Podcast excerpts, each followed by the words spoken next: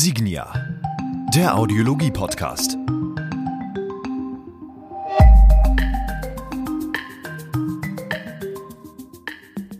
So, und damit hallo und herzlich willkommen zur zweiten Folge des Signia Audiologie Podcastes. Mein Name ist Dennis Prasetio und äh, wie beim letzten Mal begrüße ich den Leiter der Audiologie und des Trainings, Herrn Sascha Haag. Hi Sascha. Hallo. Und zwar, äh, wir haben ja eben im Vorgespräch schon über ein paar Themen äh, gesprochen, die wir in den zukünftigen und Folgen und auch in dieser Folge behandeln wollen. Und äh, ein Thema habe ich mir dabei jetzt mal rausgepickt. Und zwar liest man ja immer mehr, dass Hörsysteme so in die Richtung Hearables gehen, gerade in Zeiten auch von Sprachassistenten. Würde mich mal interessieren, inwieweit ähm, dass die, die Hörakustikbranche da reingeht. So mal so deine Einschätzung oder so, was was so das Thema Sprachassistenz angeht und das Thema Hearable, also ein, ein Sprachassistenten vielleicht sogar am Ohr. Ist das ein Thema? Ähm, durchaus. Also grundsätzlich ist natürlich das Feld der Hearables. Ähm, ich habe jetzt gerade neueste Studien dazu gelesen und es ist unglaublich, wie rasant dieser Markt wächst. Also 450 Millionen Hearables wurden im letzten abgelaufenen Jahr verkauft. Das ist eine beachtliche Zahl. Man muss natürlich auch dazu nochmal sagen, Hearables, das sind Produkte, die letztendlich Bluetooth-Kopfhörern gleichkommen, meistens noch einen Mehrwert darüber hinaus liefern durch spezielle Sensoren, sodass man so etwas wie die äh, ja, Schritte pro Tag gezählt bekommt oder sich zusätzliche Daten zu seinen Vitalfunktionen geben lassen kann. Und äh, dieses Feld ist natürlich auch insbesondere für die Hörgeräteakustik interessant. Äh, wir haben ja einen Bereich äh, mit einem sehr hohen geriatrischen Anteil, möchte ich mal sagen ähm, wo auch äh, wir hilfebedürftige Personen versorgen.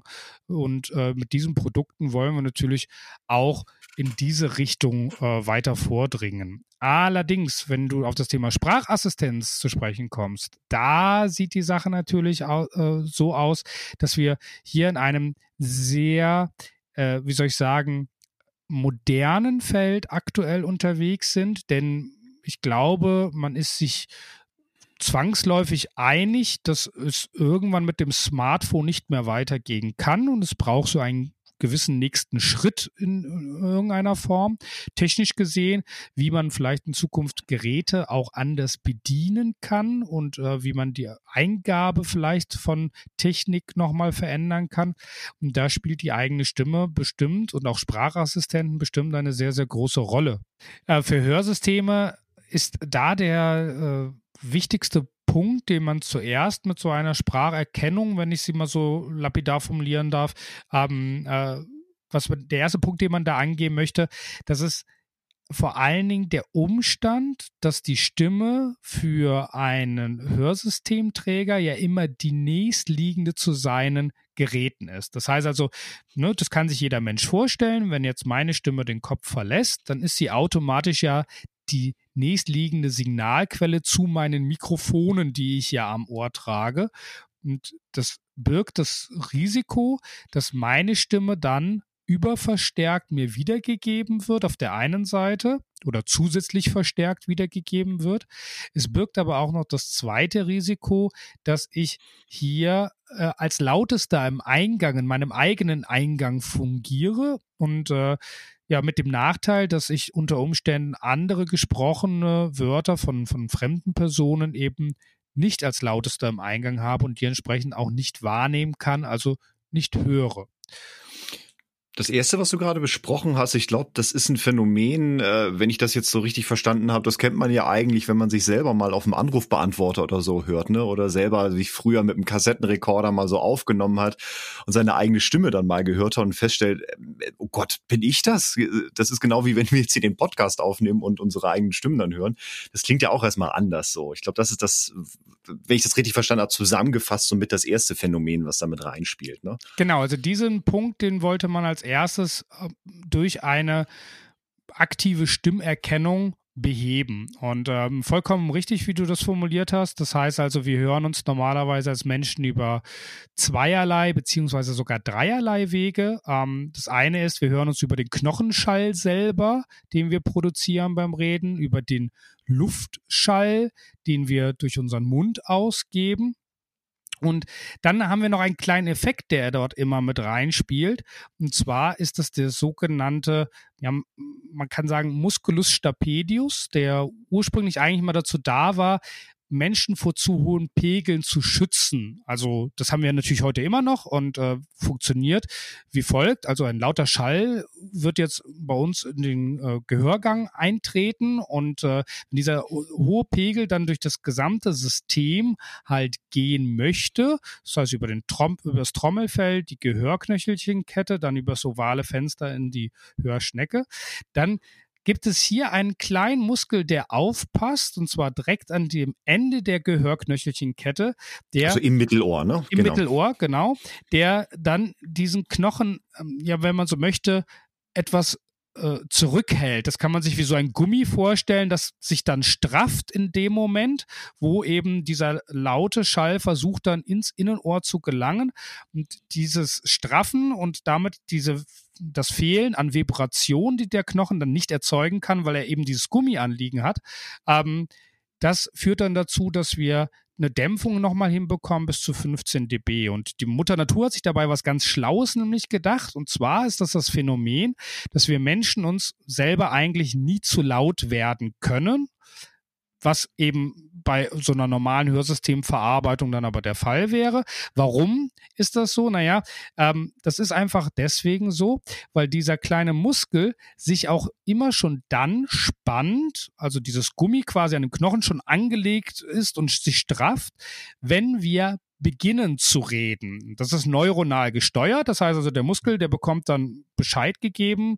Aha, kleiner Muskel, straffe dich jetzt, denn ich möchte gleich sprechen.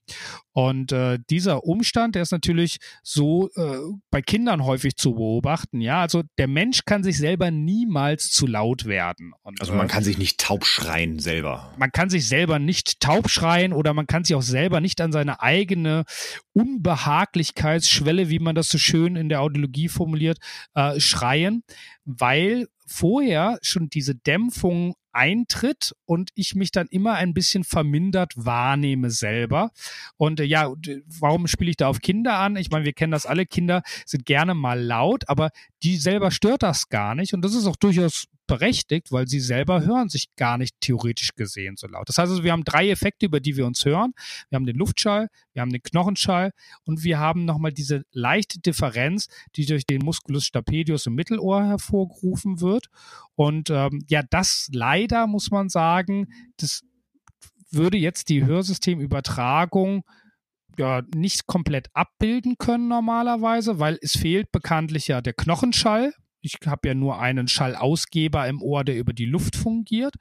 Und es fehlt natürlich dann auch diese Differenz, die eigentlich eingehalten würde. Natürlich funktioniert der Musculus stapedius beim Schwerhörigen immer noch. Allerdings, ähm, oder auch bei jedem normal hörenden Menschen, allerdings durch das Mehr an Verstärkung, was ja über das Hörsystem gegeben wird, wird dieser Effekt ja wieder aufgehoben. Und äh, dadurch höre ich mich präsenter und gleichzeitig leicht verändert. Und das ist etwas, was man sich als Ziel gesetzt hat zu beseitigen. Ja. Mhm. Ähm, und, und wie wird das jetzt im, im, im Hörsystem verarbeitet. Also ich denke dabei zum Beispiel, wir kennen ja so, so Sprachassistenten oder so Spracherkennungssysteme wie zum Beispiel ähm, Alexa oder Siri, wo wir ja einfach wissen, das sind ja inzwischen hochkomplexe Algorithmen, die ja eben versuchen, die Sprache zu erkennen. Das, wie sie es 100% genau machen, kann ich jetzt tatsächlich ganz tief im Detail gar nicht sagen. Ich weiß, das ist ja auch sowas wie äh, Vokalerkennung, Phonemerkennung etc., Hüllkurvenanalysen, da spielt ja, denke ich, ganz, ganz viel mit rein, wie so eine Stimme halt auch erkannt wird.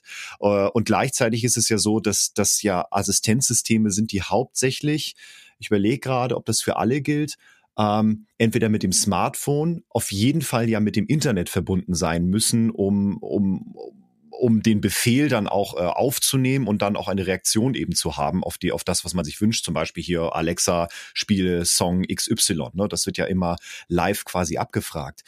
Wie funktioniert das bei so etwas Kleinem wie ein Hörsystem? Hörsystem ist ja jetzt nicht die ganze Zeit mit dem Internet verbunden, oder? Nein, also erstmal, das beruhigt vielleicht auch manche Hörer. Äh, das ist tatsächlich äh, nicht der Fall, dass die Hörsysteme permanent mit dem Internet verbunden sind. Ähm, was aber natürlich eine äh, Siri oder auch eine Alexa in dem Fall wären, ja, oder okay Google, da gibt's ja Cortana, gibt's ja mittlerweile ganz, ganz viele. Ja, ähm, ja. Die Stimmerkennung, das ist ein kleiner Unterschied, den man, oder was heißt ein kleiner Unterschied? Nein, es ist ein gravierender Unterschied, wie die Stimmerkennung im Hörsystem funktioniert und wie sie, ich sag mal, landläufig von diesen technischen Gadgets kennt, die wir so haben oder die uns umgeben, zwangsläufig irgendwann mal.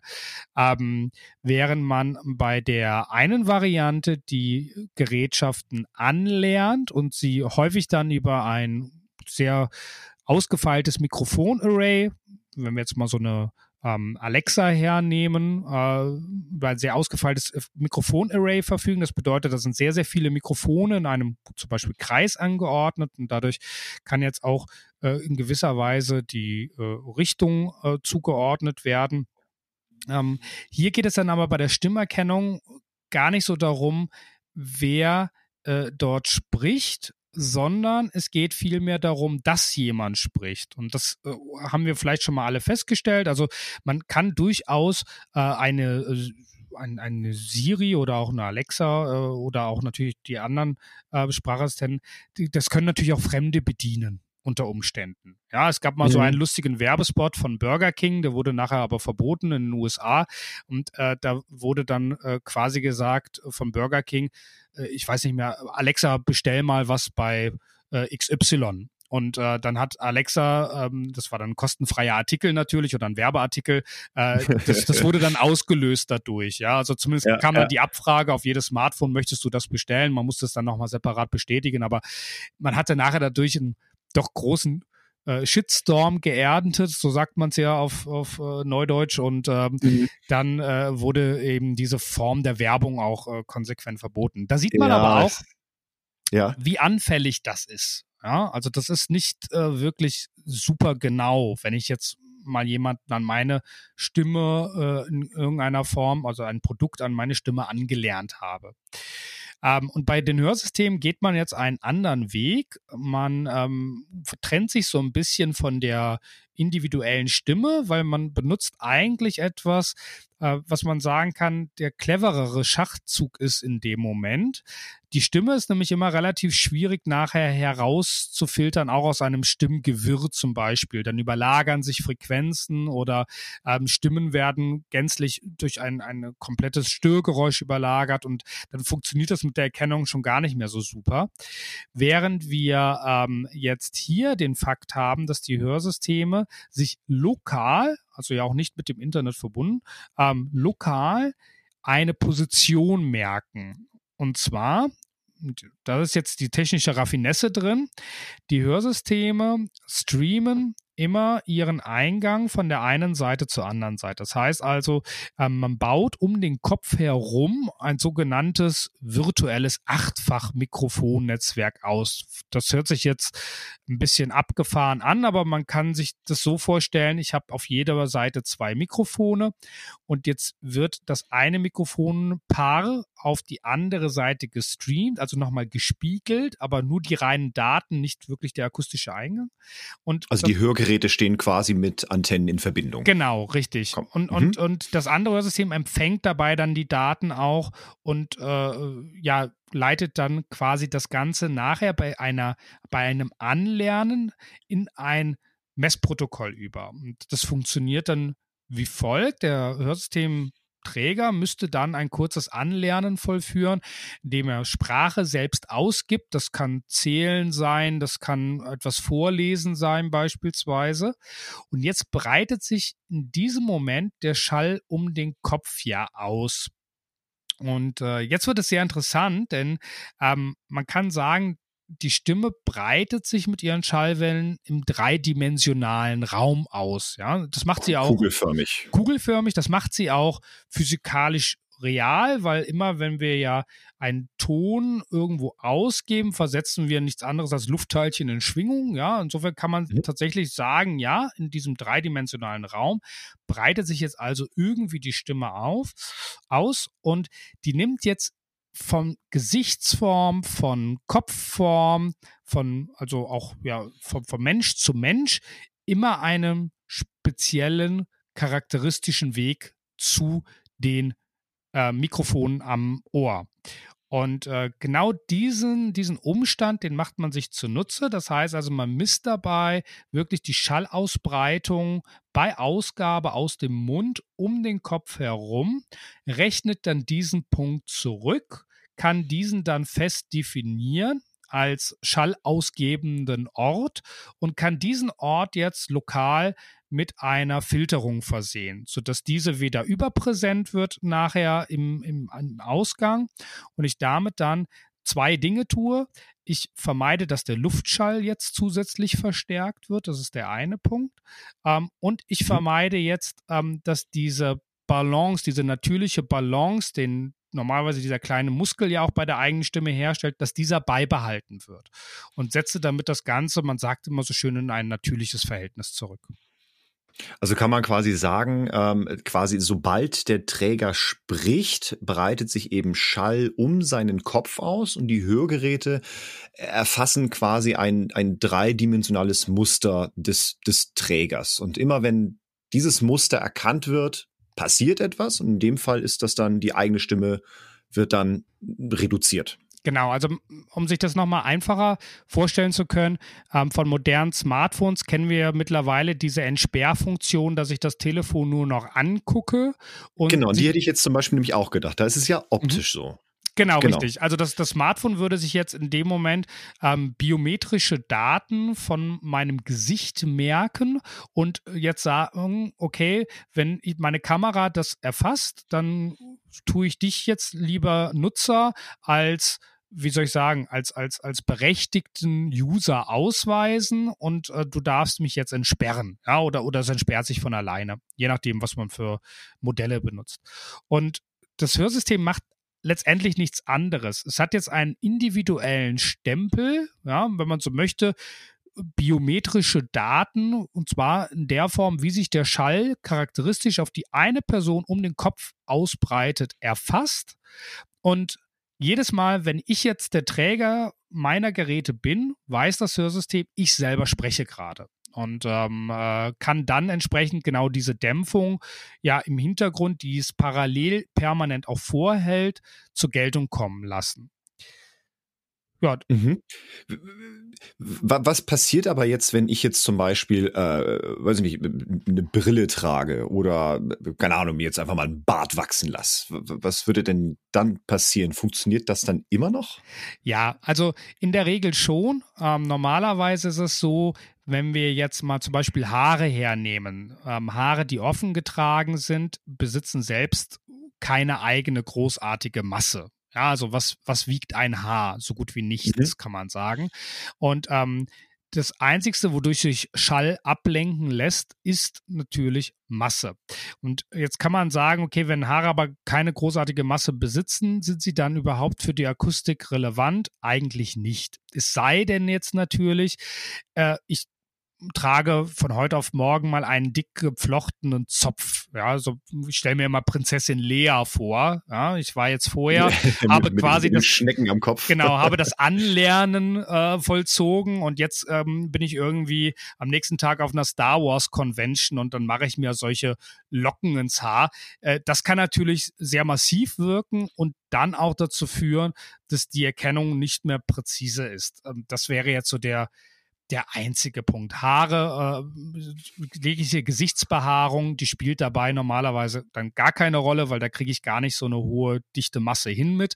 Ähm, und der letzte Punkt, die Brille, äh, ist immer wieder ein interessanter Punkt. Also ne, alle herkömmlichen Brillen, die jetzt normalerweise nur das Auge verdecken. Und da ist das Modell natürlich clever, weil es sagt sich, Mensch, äh, logisch, äh, wir haben viele Brillenträger, auf die wir treffen werden in Zukunft. Da muss ich das also aussparen, diesen Bereich.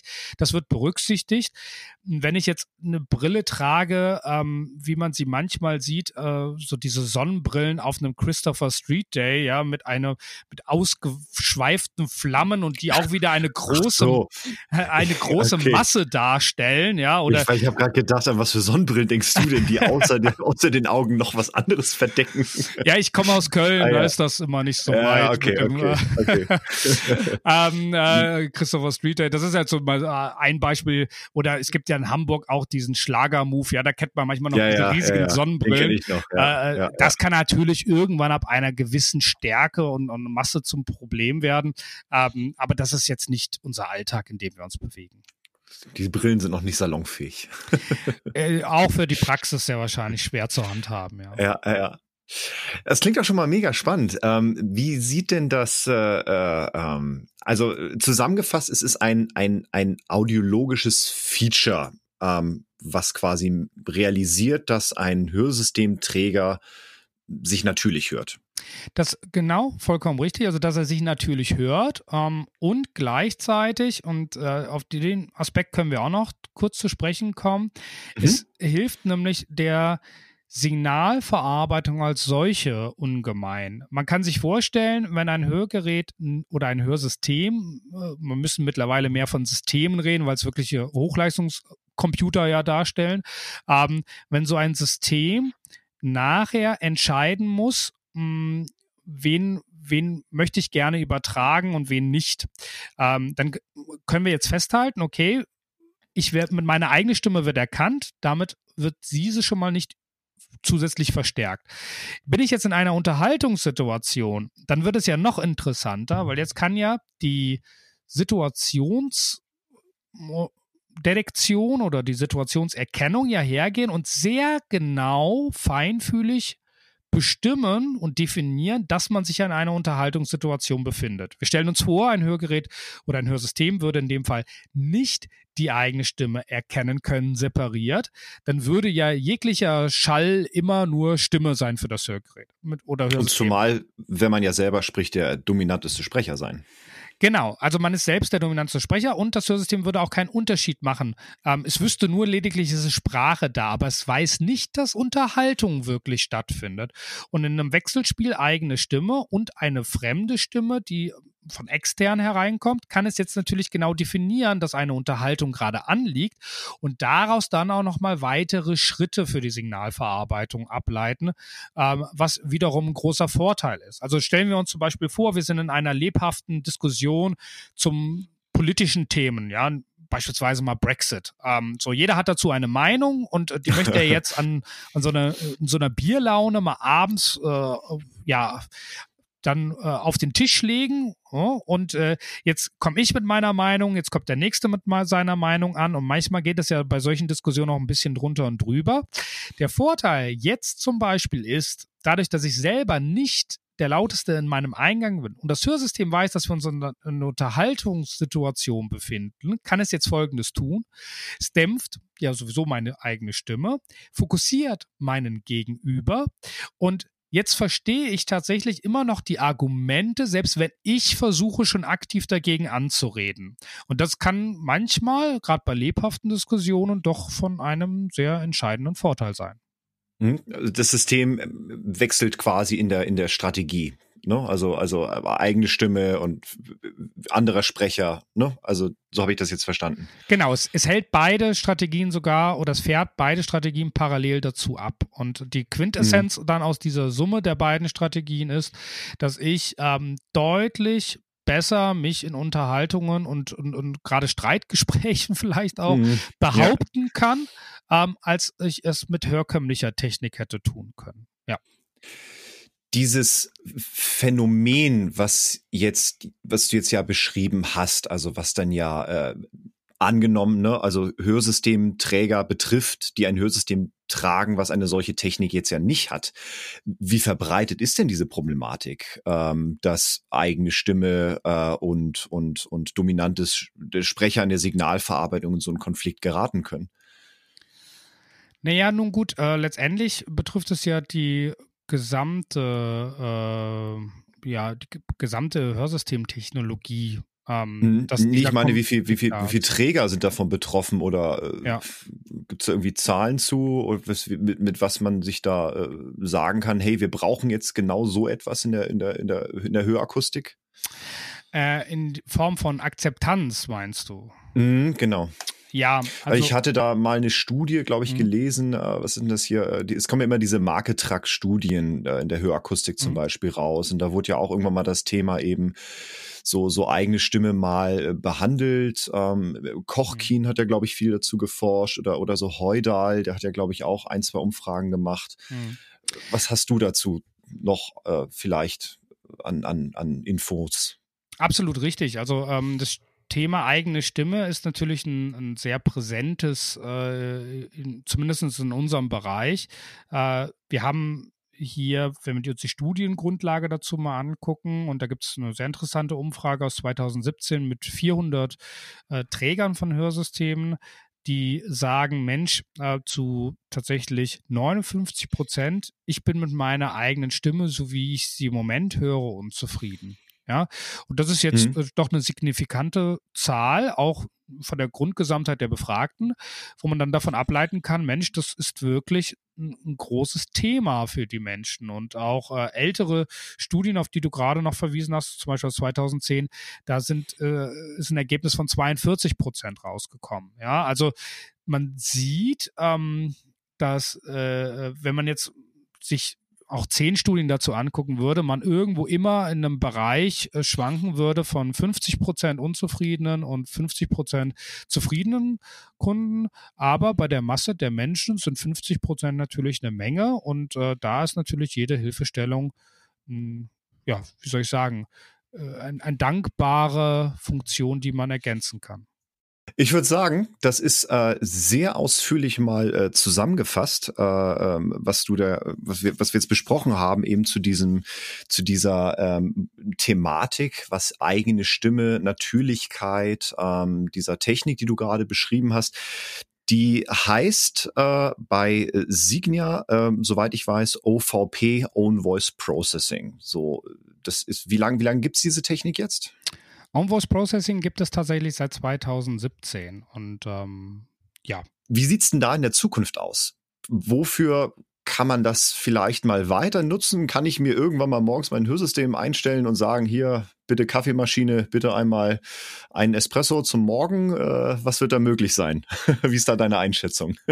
Also denkbar ist das natürlich schon. Wenn wir mal so eine Technik hernehmen, ähm, worüber ich mich ausweisen kann, vielleicht sogar man könnte sagen, mit meinen biometrischen Daten letztendlich, dann ähm, habe ich natürlich eine Technik geschaffen, über die sich sowohl externe Peripherie gut steuern lässt, weil sie sicherstellt, dass auch derjenige nachher, der ich sag mal, äh, eine, eine, eine Sache in Gang setzen möchte oder aktivieren möchte oder vielleicht sogar was kaufen möchte, auch wirklich die Person ist, die nachher bezahlen soll. Ja, also wir kennen das mhm. vielleicht von Alexa. Ähm, ich habe mal mir den Spaß gemacht und habe bei Freunden mal gesagt, hier Alexa, äh, bestell mir doch mal folgenden äh, äh Whisky und dann würde natürlich jetzt Alexa den Whisky bestellen, aber der Rechnungsempfänger wäre dann nicht ich, sondern eben da, wo ich zu Gast war. Ah, und, ah, ja, ja, ja, ja, ja. Ja, äh, und äh, das ist natürlich äh, so ein bisschen ähm, kritisch zu sehen und äh, deswegen sind auch noch wenige Shop-Anwendungen mit der Sprachsteuerung bisher präsent. Äh, da sind auch die Hersteller noch sehr zurückhaltend äh, von der von den Shop-Systemen, dass sie sagen, naja, da bin ich mir noch nicht so sicher und ich lasse mir das lieber noch drei dreimal freigeben und nochmal auf dem Handy bestätigen und dies und das und jenes. Ähm, wenn ich allerdings einen Weg schaffen könnte in Zukunft, der die eigene Stimme sehr präzise wahrnimmt, und äh, jetzt können wir uns das ja auch so vorstellen, das ist ja wie ein Schlüssel, den ich ja selber an meinem eigenen Körper trage und durch das Tragen erst aktiviere, dann ist das natürlich schon etwas, was, glaube ich, in Zukunft noch einen ganz anderen Drive kriegen könnte. Und ähm, da bin ich sehr gespannt, was, was mit der Technik noch alles möglich sein wird. Und vielleicht das auch noch zu ergänzen, es gibt ja noch diese Möglichkeit, dieses If This Then That Protokoll zu benutzen, also dieses IFTTT, ja, ja, ja, wie man es ja. abkürzen würde. Ähm, und auch da sieht man schon, äh, äh, auch bei uns in der Branche, zunehmend Tendenzen, dass sich äh, Funktionen kombinieren lassen. Also dass ich beispielsweise meine Alexa äh, dann auch äh, damit äh, kombinieren kann und umgekehrt vielleicht das Hörsystem damit wieder zu bedienen. Ja, also könnte man zum Beispiel so etwas sagen wie Alexa, mach mal drei Stufen nicht nicht den Fernseher lauter, sondern in dem Fall meine Hörsysteme lauter. Und auch das würde dann Alexa umsetzen können. Oder natürlich, wir müssen immer alle nennen, also Cortana und OK Google und, äh, und, all die und Siri und Alternativen dazu. Genau. Ja, Wahnsinn. Ich denke da gerade echt tatsächlich so an diese, äh, wir sind ja echt so mitten in der Zukunft angekommen, ne? Ich denke da gerade so an diese alten Agentenfilme irgendwie oder wo dann irgendwie so Sicherheitskontrollen sind, ne? Und bitte einmal Augen scannen und bitte einmal eigene Stimme und so und das natürlich dann jetzt so im Haushalt eingebaut. Klingt mega spannend. Äh, ja, bin sehr gespannt, was die Zukunft dann noch bringt. Sascha, ich würde sagen, erstmal vielen Dank für das heutige Gespräch. Das war äh, sehr ausführlich und ich denke mal sehr bereichernd auch für äh, die Zuhörer mal zu erfahren, was da so im Thema, beim Thema äh, ja, Sprachassistenz und Hörsysteme eben auch möglich ist äh, oder aktuell sogar schon möglich ist. Und äh, bedanke mich für das heutige Gespräch und würde sagen, Sascha. Vielen Dank. Dann bis zum nächsten Mal. Auf Wiederhören. Ciao, ciao.